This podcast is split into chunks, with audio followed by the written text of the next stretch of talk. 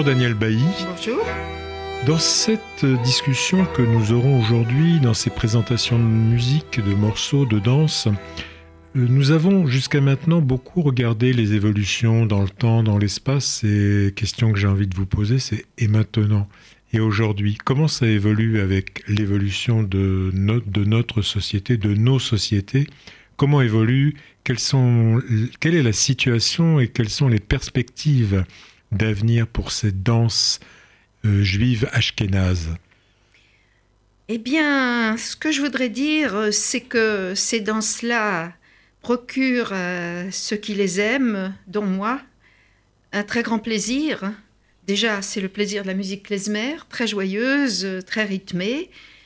Et ce plaisir, il faut vraiment le vivre pour euh, en jouir réellement. C'est le plaisir aussi d'une communion, d'une fraternité, le plaisir de la liberté du corps, de tout ce que vous voulez. Mais je dois dire que quant à l'évolution de ces danses telles qu'on vous les a présentées, à travers les âges, à travers les lieux, eh bien, en Europe, il n'en reste plus grand-chose, il faut dire la vérité. Aux États-Unis, il en reste davantage parce qu'ils n'ont pas eu la Shoah. Mais en Europe, un coup mortel a été donné à ces danses-là naturellement. Et pour moi, c'est terrible d'y penser, parce que tellement a été perdu, tellement de joie aussi, y compris sécularisée. Alors, aux États-Unis, ce qu'ils ont fait, ils l'ont fait de façon très rationnelle, très sociologique, avec beaucoup de moyens. Ils ont par exemple été dans des maisons de retraite, enregistré les vieilles personnes depuis déjà une cinquantaine d'années ou plus, pour leur demander de décrire ces chants, de les chanter, de d'esquisser des pas de danse. Ils ont enregistré tout ça et c'est infiniment précieux. Je pense qu'en Europe, on n'a pas fait cela parce qu'on n'avait pas tous ces moyens, parce que la communauté juive se relevait de la Shoah et il y avait d'autres priorités. Mais, Daniel Bailly, il y avait quand même des, festivals de danse. Oui, il y avait des festivals. Effectivement, en Europe, il y a eu des festivals, aux États-Unis, au Canada. En Europe, euh, j'ai assisté assidûment au Festival de Londres, euh, ensuite euh, de Weimar et d'autres endroits. Heureusement, ces festivals ont entretenu le souvenir, la mémoire et la pratique de ces danses-là. Mais sans aller ni à Londres ni à Weimar, même en France, il y a eu des, des, cours, des animations de danse. Oui, oui, oui, il y a eu beaucoup de bonne volonté, surtout après 68, puisque ça faisait partie du revival identitaire que tout un chacun a pu vivre. Mais ce qui, du point de vue de la transmission, ce qui jadis passait par la famille ou par les proches, du point de vue de l'apprentissage des pas de ces danses-là, naturellement, ensuite c'est perdu, parce que ça s'est perdu dans les familles. Les familles étaient trop douloureusement affectées par la perte des leurs dans la Shoah. Et franchement, ils n'avaient pas le cœur à ces danses-là, même quand les gens se réunissaient entre eux. Et donc, euh, c'est une sorte de revivalisme qui a pris la suite de cette transmission familiale très affective revivalisme qui s'est teinté de volontarisme. Donc les uns et les autres, nous avons fait ce que nous avons pu pour perpétuer cette mémoire et cette pratique des danses que nous adorons. Mais franchement, c'est pas très facile. Donc voilà, je voudrais dire que pour avoir réellement un plaisir de ces danses, il faut les connaître très bien avec leurs pas. Il ne nous manque ni les meneurs de danse, ni les musiciens. Mais euh, il faut quand même un minimum de persévérance, peut-être une dizaine de séances pour apprendre les pas spécifiques de chaque danse. Sinon, c'est pas la peine et on ne fait pas que croiser les pieds l'un devant l'autre en rythme. C'est pas ça. Il y a des pas qui sont un petit peu savants, pas très compliqués au demeurant, mais si on ne se donne pas la patience d'apprendre ces pas, il n'y a pas vraiment de plaisir. Le plaisir vient après. J'ai vu ce genre de plaisir dans des groupes folkeux, c'est-à-dire de danse folklorique, soit des danses celtiques, donc bretonnes ou autres danses celtiques, ou des bourrées, des, groupes de folkeux qui connaissaient pas par cœur et qui en ont plaisir tout le temps. Donc aux États-Unis, c'est différent. Par exemple, dans les square dances, euh, il y a euh, cette tradition familiale ou de proximité, mais ici, c'est beaucoup plus laborieux. Je voudrais remercier au passage Yvette Métral qui a fait ce qu'elle a pu au centre Bernard Lazare dans les années 80-90, nous donner des cours toutes les semaines le vendredi pour nous apprendre ces pas, et nous les avons appris tant bien que mal. Alors, il y a aussi, parmi les difficultés de cette pratique de, de ce genre de danse, la nécessité absolue d'avoir un meneur ou une meneuse de danse. Alors, nous, nous aimons bien, par exemple, Hélène Domergue-Zilberberg, qui connaissait danse à la perfection, qui les danse aussi admirablement, qui nous les a montrées avec ses partenaires à Weimar ou ailleurs, qui fait les festivals, comme on dit. Et donc, il n'y a pas de problème. Il y en a d'autres aussi, Clémentine, Marine, David, il y en a un petit peu de par la France. Donc, nous avons les meneurs de danse, nous avons aussi d'excellents musiciens de très bon niveau. Je les cite parce que je les aime, ce sont mes amis. Marthe Desrosières, Alexis Kuhn, Charles Rapoport, Samuel Maquin, Georges Siumazou, Marcel Korenhoff et bien d'autres encore. Mais euh, il faut un lieu, il faut pouvoir payer tous ces gens qui vivent de leur art tout de même. Ce n'est pas simple. Et donc euh, les associations avec bonne volonté ont essayé de faire vivre des ateliers, comme par exemple à la Maison de la Culture Yiddish, ou donc au Cercle Bernard Lazare, à Liberté du Judaïsme, à Medem, tout ça. Mais franchement, les gens, les participants ne venaient qu'irrégulièrement. Ça a découragé et les musiciens et les meneurs de danse. Et donc, franchement, ce n'est pas très très facile de faire vivre cette danse. Excusez-moi, il, y a un pays que vous n'avez pas cité, je pense que c'est certainement intentionnellement, c'est Israël. Ah, c'est un petit peu intentionnel, avec toute l'affection et la fidélité que j'ai pour Israël. Je trouve qu'ils exagèrent un peu, parce que leur patriotisme, voire leur nationalisme culturel, a fait qu'ils ont voulu substituer à notre tradition diasporique des juifs ashkénazes d'Europe centrale et orientale, ce qui est celle de notre mémoire familiale depuis des siècles, leur culture à eux, c'est pas la même, elle est très bien. Moi aussi, j'ai dansé des danses en kibbutz israéliennes, mais c'est pas la même culture, c'est pas les mêmes rythmes et c'est pas les mêmes pas. Alors c'est un petit peu triste, je sais pas pourquoi ils nous ont comme ça envoyé paître, euh, c'est un petit peu douloureux comme problème. Je pense qu'ils reviennent un petit peu en arrière maintenant. Je comprends mieux cet, entre guillemets, oubli. voilà. Donc maintenant, je vais vous faire entendre des extraits euh, dans une catégorisation qui est la mienne, euh, sans prétention. Je commence.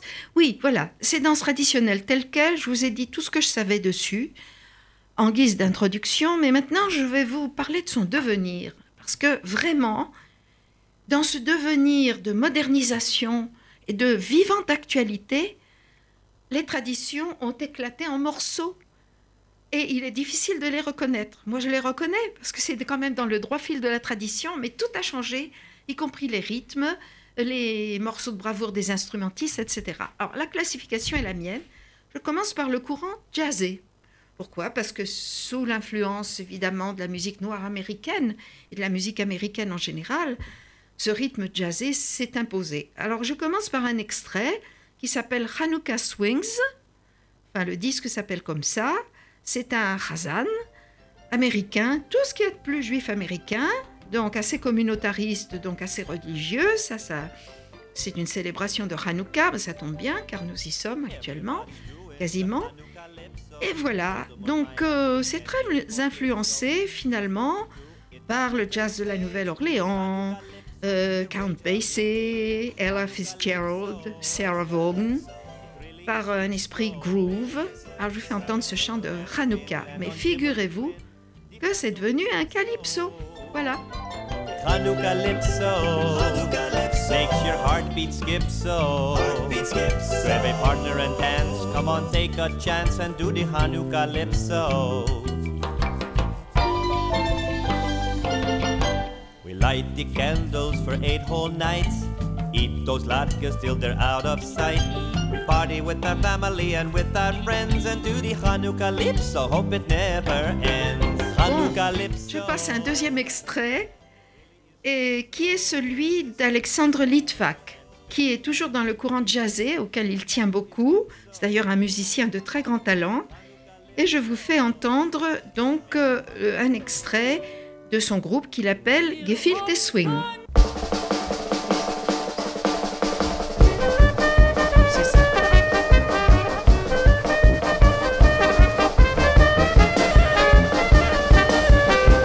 C'est un Freilers, comme vous l'entendez.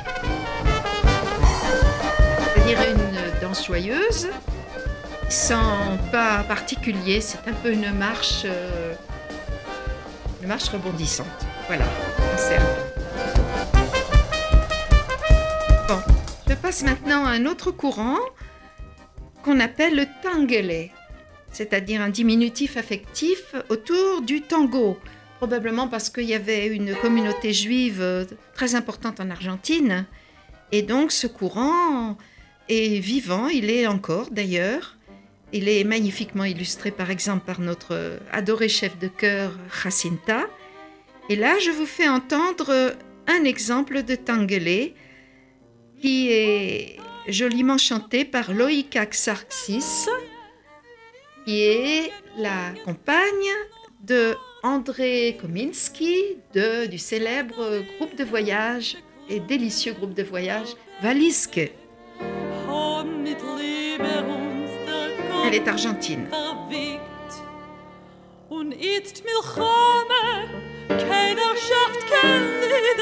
Von jener junge Jung in der Stadt.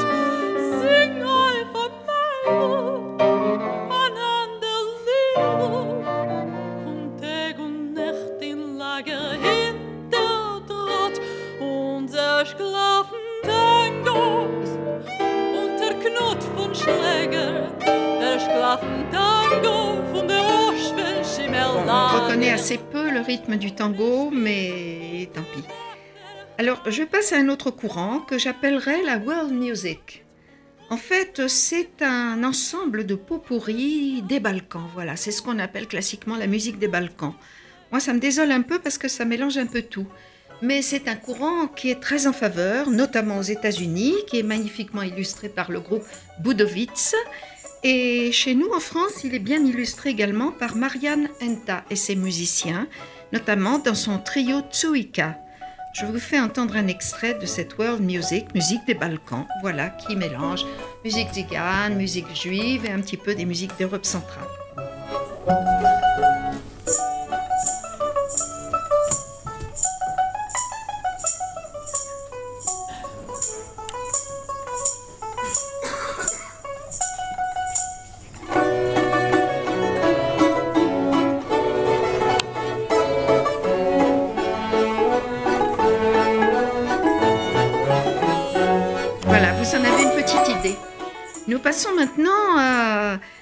Quelque chose d'amusant, très très jeune, très très moderne, que j'appelle, avec des guillemets, le courant transgressif.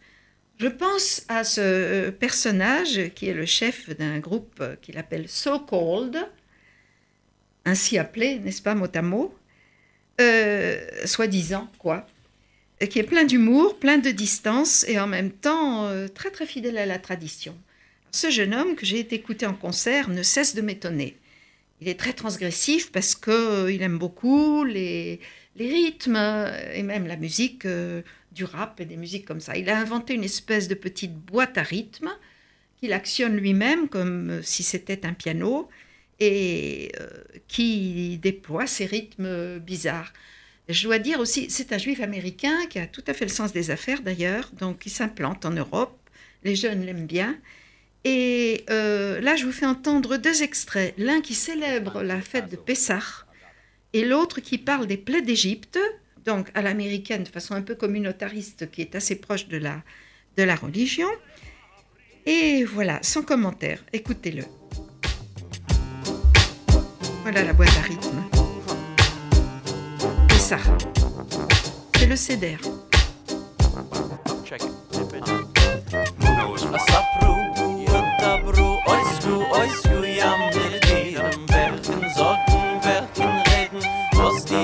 Donc ça peut se danser en solo, ça peut se danser absolument n'importe comment, comme les jeunes dansent, et tout à fait librement. Ça, c'est le premier des deux extraits. Et le deuxième sur les plaies d'Égypte.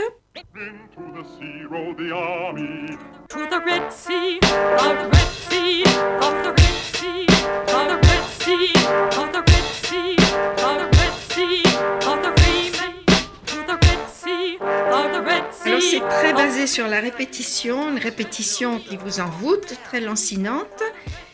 Et euh, ce que je voulais dire à ce propos, qui est assez folklorique et très américain, c'est qu'il avait très peur, ce jeune homme, quand il a débuté, d'avoir à payer des copyrights excessifs pour sa bourse.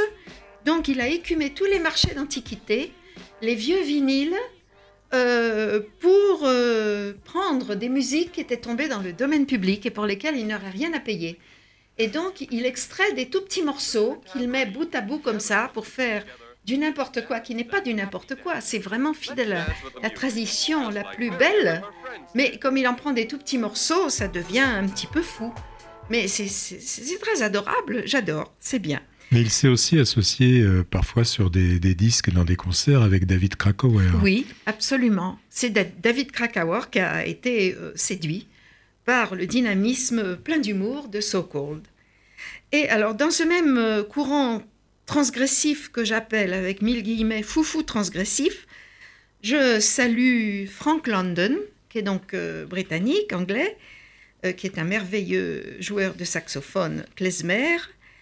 Et il est même génial, quoi, disons-le, qui a animé pas mal de groupes. Et je vais vous faire entendre un rock yiddish. Et je vous en dirai un tout petit mot après.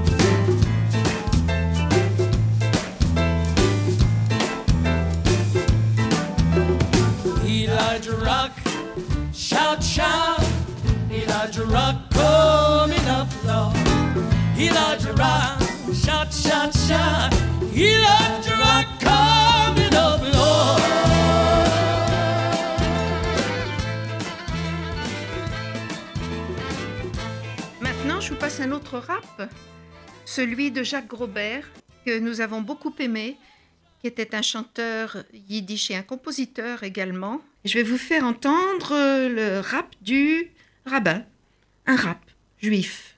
Voilà, Ashkenaz.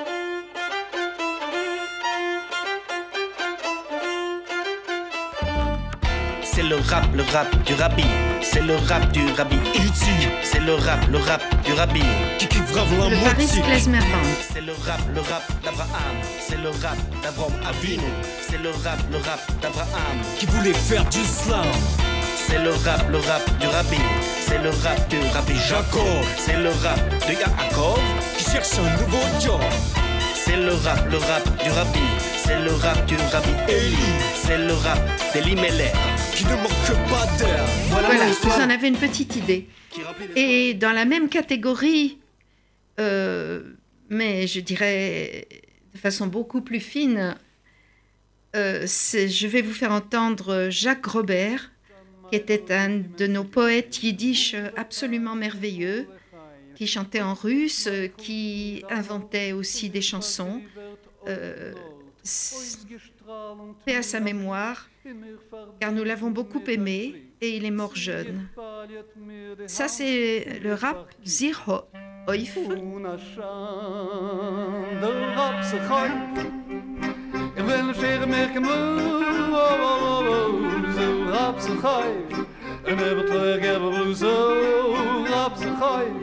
Il avait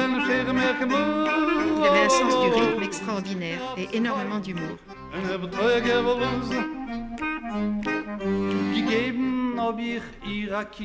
C'était plus doux que le dos d'une biche. Oh, mir zwei c'était plus dur que le dard d'une gueule. Nous poursuivons notre périple sur la modernisation de toutes ces danses traditionnelles, en évoquant tout de même euh, forcément le courant chassidique israélien, qui est intéressant. Donc, euh, vous savez, euh, en Israël, les cours de jadis continuent leur vie très, très, très vivante. C'est le courant Lubav- que nous appellerions Lubavitch, c'est le courant euh, avec à sa tête un rabbin ou un tzaddik très révéré, très respecté. Et le jour euh, du mariage, par exemple, de la fille du chef de cette cour, le rabbin en l'occurrence Rouftanik, eh bien, il y a une très très grande cérémonie. Alors imaginez-vous euh, des centaines d'hommes, uniquement des hommes, naturellement, parce que c'est très traditionnaliste, qui sont habillés en cafetan noir, en stremel, enfin tout à fait avec les payes, euh, tout à fait traditionnel. Et euh, le rabbin se livre à une mitzvah dance avec la mariée. La mariée est voilée et elle est reliée au rabbin par une espèce euh, de laisse, je ne sais pas comment l'appeler, une espèce de grand ruban assez large, blanc. Et le rabbin, en l'occurrence, c'est de la mouvance Bobover, de Bobov, voilà, euh, l'ancienne cour chassidique de jadis de Pologne. Et voilà ce que ça donne, c'est très rythmé, c'est émouvant parce que le rabbin, qui est assez âgé, marche en rythme et tous les disciples se balancent en rythme. Vous pouvez le voir sur YouTube, c'est très saisissant.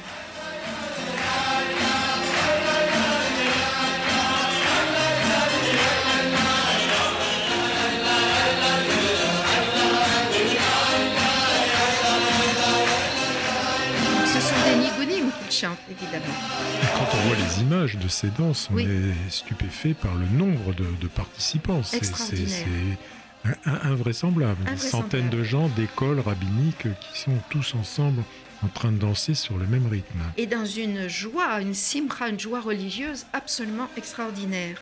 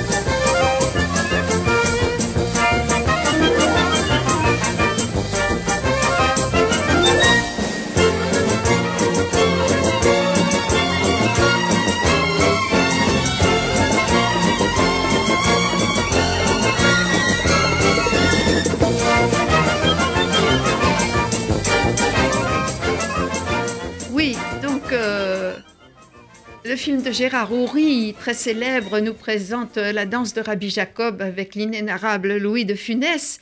Bien sûr que c'est une caricature. Euh, Les antisémites s'en délectent parce que pour eux, ça symbolise euh, les singeries juives, mais c'est un petit peu embêtant quand même. C'est une caricature, certes, mais faite avec humour et faite, je dois dire, avec tendresse, parce que Gérard Houry était juif quand même et il s'en souvenait. Donc, euh, cette musique est bien choisie. C'est une espèce de kazachok, je l'ai vérifié, mais évidemment très interprétée. Et les mouvements, euh, ils sont pas traditionnels, ils sont vraiment exagérés, mais euh, c'est un film, alors je lui pardonne. Et puis je l'aime bien. Tout le monde l'aime bien, finalement. Voilà. Alors je reste dans une veine euh, cousine, mais différente, peut-être aussi un peu à l'israélienne. J'évoque ici le rabbin Shlomo Karlbach, dont j'ai écouté les disques en boucle. Je l'adore absolument. Je vous fais entendre ses litanies assez liturgiques, d'une voix chaude, magnifique, sur un rythme euh, donc lent, très doux et lancinant. Écoutez.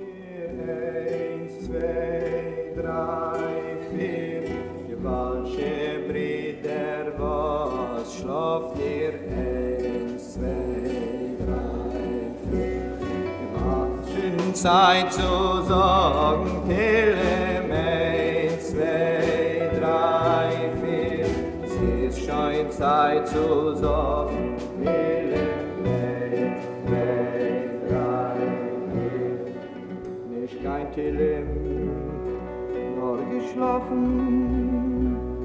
Du was teugst du auf der Welt? Mit was wirst du kommen auf jener Welt? Falsche Brüder, was schlaft ihr? au-delà de la, du rythme que vous avez évoqué, il y a également la, la qualité exceptionnelle, la qualité vocale absolument exceptionnelle de cet homme. Absolument exceptionnelle, très très émouvante. On ne peut absolument pas rester insensible à ce qu'on entend. Je signale qu'après 68, euh, il a fait partie de, avec Atahualpa Yupanqui euh, chez les Indiens, etc., euh, de nos préférés. Voilà, c'est pour ça qu'on l'écoutait en boucle. Pas que moi d'ailleurs. Je passe à autre chose aussi euh, que j'ai appelé, faute de mieux, je ne sais pas comment l'appeler, les grands solistes géniaux. Alors, je signale David Krakauer, qui est un clarinettiste absolument hors du commun. Mais je signale aussi Giora Feynman. Sont des gens, enfin, lui a vécu, euh, c'est un clarinettiste qui a vécu en Israël. Je signale aussi ce violoniste qui est peut-être enfin, l'un des trois plus grands violonistes du XXe siècle mondiaux, Yitzhak Perlman. Voilà, donc c'est difficile de vous faire entendre tout dans le laps de temps qui nous est imparti, mais enfin, tout ça, ce sont des éclosions musicales très modernes et très libres par rapport à la tradition, et en même temps éminemment issues de cette tradition. Qui prennent leurs racines tout à fait dans cette tradition, bien sûr. Ben voilà, moi j'ai fini ce que. je Alors voulais moi, vous je voulais vous rappeler que tout ce que nous entendons, tout ce que nous dit et tout ce que nous raconte Daniel Bailly aujourd'hui est tiré de... Enfin, on retrouve ça dans son ouvrage, euh, ce- cet extraordinaire ouvrage, La danse traditionnelle juive ashkénaze, qu'elle a écrite en collaboration avec Michel Borzikowski et qui a été publié aux éditions L'Armatan.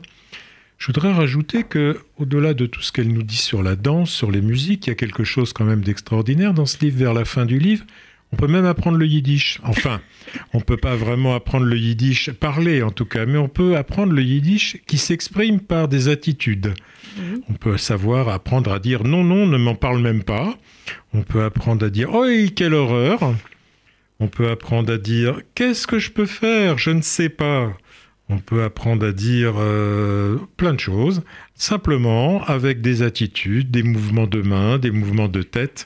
Donc c'est tout à fait tout un, bonus, comme on dirait, à toute cette euh, merveilleuse, euh, ce merveilleux texte sur les danses traditionnelles juives. Merci beaucoup, Daniel Bailly. Merci à vous.